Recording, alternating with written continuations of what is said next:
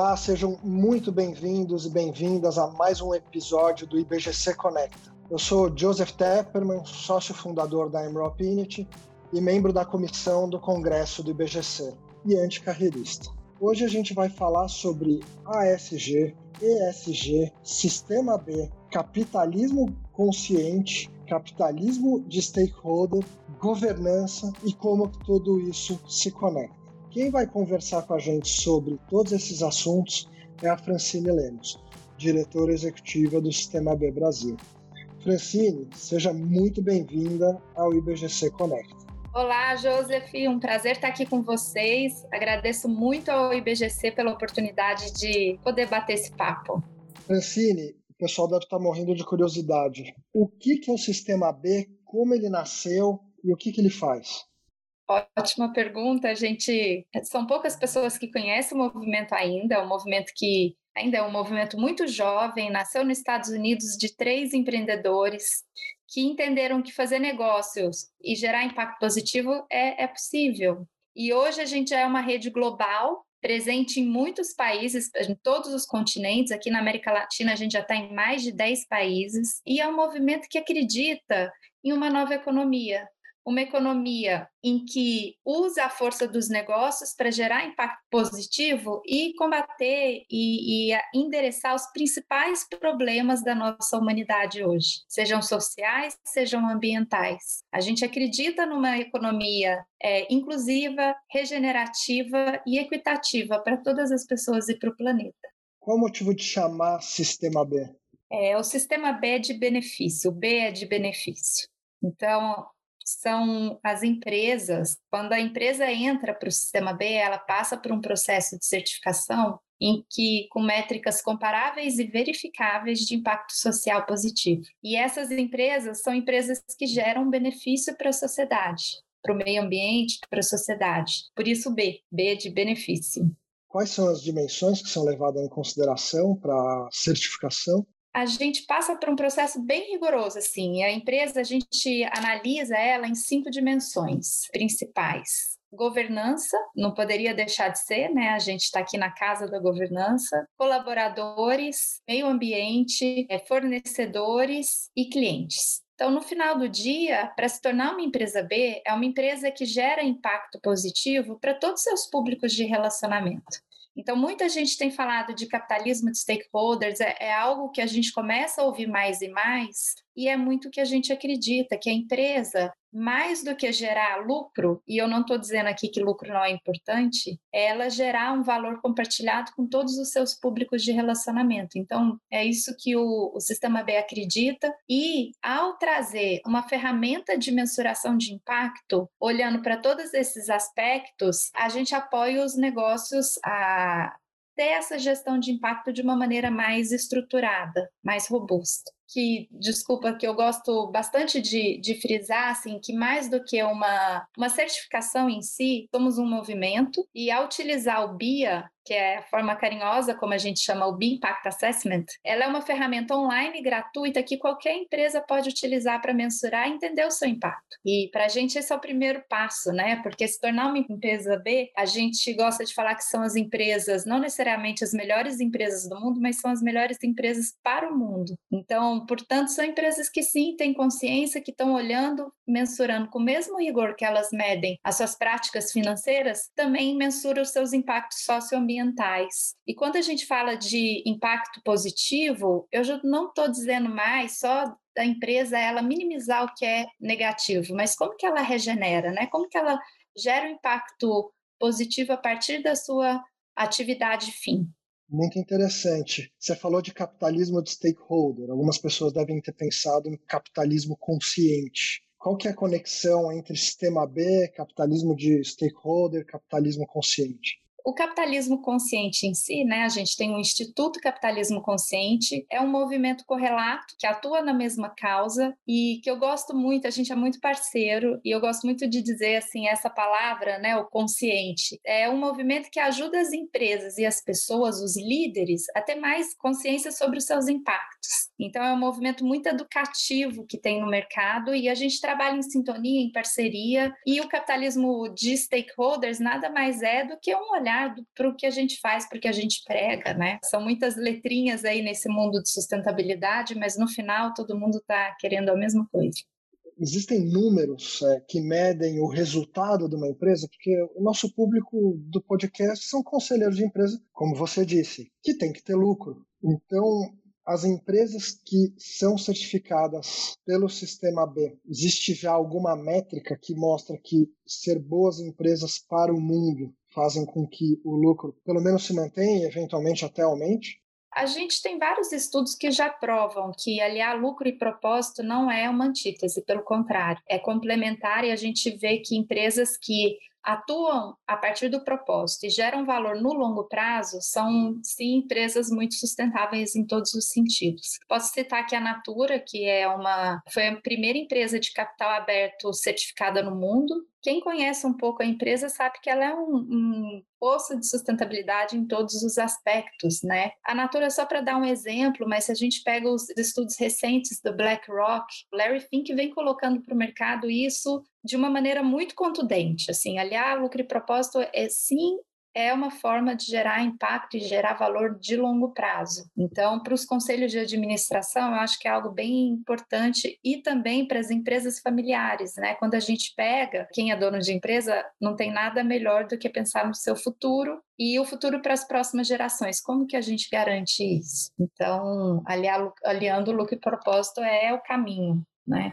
E na dimensão da governança, dando um double click no tema governança? O que é avaliado para uma empresa ser sistema bom? Aqui tem um ponto muito importante, porque se a gente pensa, tem algo que a gente advoga muito, é o nosso sistema, como ele está hoje, ele não faz sentido tem aí todas as consequências que a gente está vivendo, tanto de desigualdade quanto de crise climática. Então, o que a gente chama de mudar a regra do jogo, ou seja, assumir uma responsabilidade ampliada, para a gente é super importante. Hoje a gente tem um instrumento muito claro dentro da nossa governança que vincula a responsabilidade fiduciária é, do acionista ao propósito. Então, toda empresa que se certifica como empresa B, ela precisa fazer uma alteração no seu contrato social, dentro do objeto social, trazendo né, que a sua atividade social, ela sim precisa gerar impacto positivo, tanto social quanto ambiental, considerando todos os seus públicos de relacionamento. E vincula essa tomada de decisão à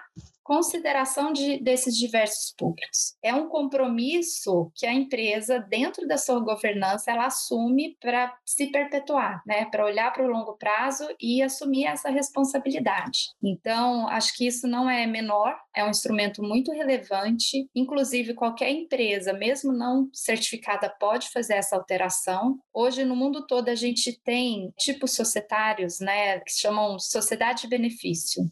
Benefit Corporations nos Estados Unidos já é, um, já é legal. Aqui no Brasil a gente está tentando incorporar na legislação brasileira, mas a gente tem vários países já essa característica. Sociedade de benefício na Itália, Benefit Corporations, é algo que olha a empresa de dentro para fora. Então, tem uma mudança, sim, dentro do seu objeto social. Francine, eu vou fazer uma pergunta delicada, talvez porque eu quero aprender contigo e porque eu imagino que alguns dos ouvintes podem estar com essa mesma questionamento. As empresas têm um objeto social, né? Esse é o nome elas atendem o interesse da sociedade, atendem os seus clientes. Caso contrário, elas não existiriam. Uma empresa sem cliente, ela não existe. Ela precisa fazer outra coisa. O que, que muda de ter um objeto ligado com o benefício? O que a mais é feito? As empresas não deveriam todas já existir para atender os clientes, uma demanda da sociedade, já que ela nasce com um objeto social? Esse deveria ser o normal, né? E, e, quando a gente fala de stakeholders, a gente precisa considerar não só o cliente. Né? Quando a gente fala do, vamos voltar no capitalismo de stakeholders, eu estou falando de cadeia de fornecimento, eu estou falando do, do funcionário da empresa, Eu estou falando sim do acionista, que é um público relevantíssimo, estou falando do cliente, né? Então, assim, são muitos públicos que se relacionam com a empresa. Se a gente pega uma empresa hoje, dentro da legislação brasileira, se ela paga imposto e ela não danifica o meio ambiente, ela está cumprindo seu papel social. Quando a empresa assume esse vínculo, né, a partir do seu propósito, fazendo uma mudança, ela está criando, ela está vinculando uma responsabilidade de considerar todos esses públicos na tomada de decisão. Então, se a gente pensa a crise que passou agora, se a empresa ela pensa no médio longo prazo aí, que tiveram essa atitude. Outro dia, até, inclusive, eu, eu tive um papo com a Magazine Luiza. Magalu incorporar as cláusulas B dentro do seu estatuto. Né? E eu perguntei, foi, foi complexo? Como foi? Porque a gente está mexendo numa instância de governança alta. E aí a resposta foi: a gente entendeu que já é a forma como a gente atua em sociedade. Então, para a gente foi simplesmente validar algo que já era.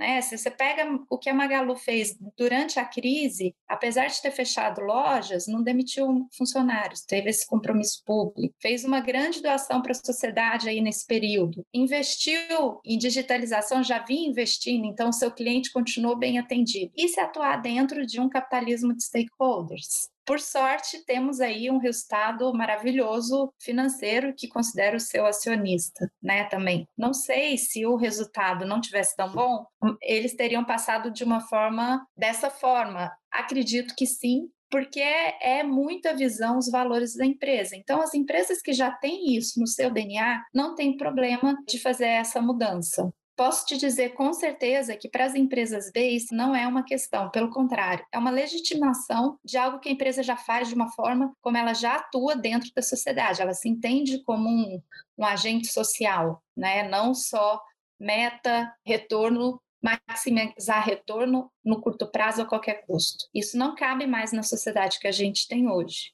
Perfeito. Para algumas pessoas, então, o que é o arroz com feijão, o que é o dia a dia, que é considerar a cadeia de fornecimento e os funcionários, não é o que acontece para o mercado inteiro e o que o sistema B preconiza é que se inclua também esses dois stakeholders, além de governo, meio ambiente e o acionista. É isso?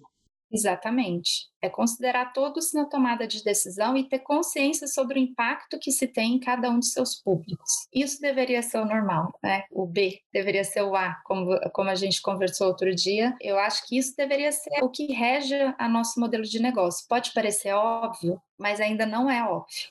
A gente sabe que tem um caminho grande para percorrer, senão eu teria muitas empresas B hoje no mundo, que quem sabe um dia a gente pode deixar de existir. Hoje no Brasil já são 180 empresas B, mas a gente sabe que tem é, um potencial gigante aí para a gente mexer dentro do mercado. Perfeito. Para mim, esclareceu tremendamente. Eu agradeço bastante. Eu te pergunto como que as empresas podem fazer essa autocertificação, se a gente tiver conselheiros e líderes escutando a gente que ficaram curiosos. É um autoteste, uma autocertificação? É, não é uma autocertificação. Começa com uma autoavaliação. Então, Avaliação. qualquer pessoa, é, qualquer qualquer empresa pode entrar no nosso site beimpactassessment.com e iniciar a sua avaliação de impacto. Quando a empresa passa pela avaliação, ela é elegível a ter 200 pontos. Para ela ser uma empresa certificável, né, ela precisa ter pelo menos 80 pontos. Depois que ela preenche o Impact Assessment, ela passa, ela submete ao processo de certificação, aí entra com os analistas do sistema B que vão verificar a empresa precisa comprovar as práticas, mas não existe nenhuma empresa no mundo que tem 200 pontos. Isso indica que não existe empresa perfeita, é um caminho. Muito legal. Eu adoraria continuar durante muito mais tempo conversando contigo eu queria te passar a bola para algumas considerações finais.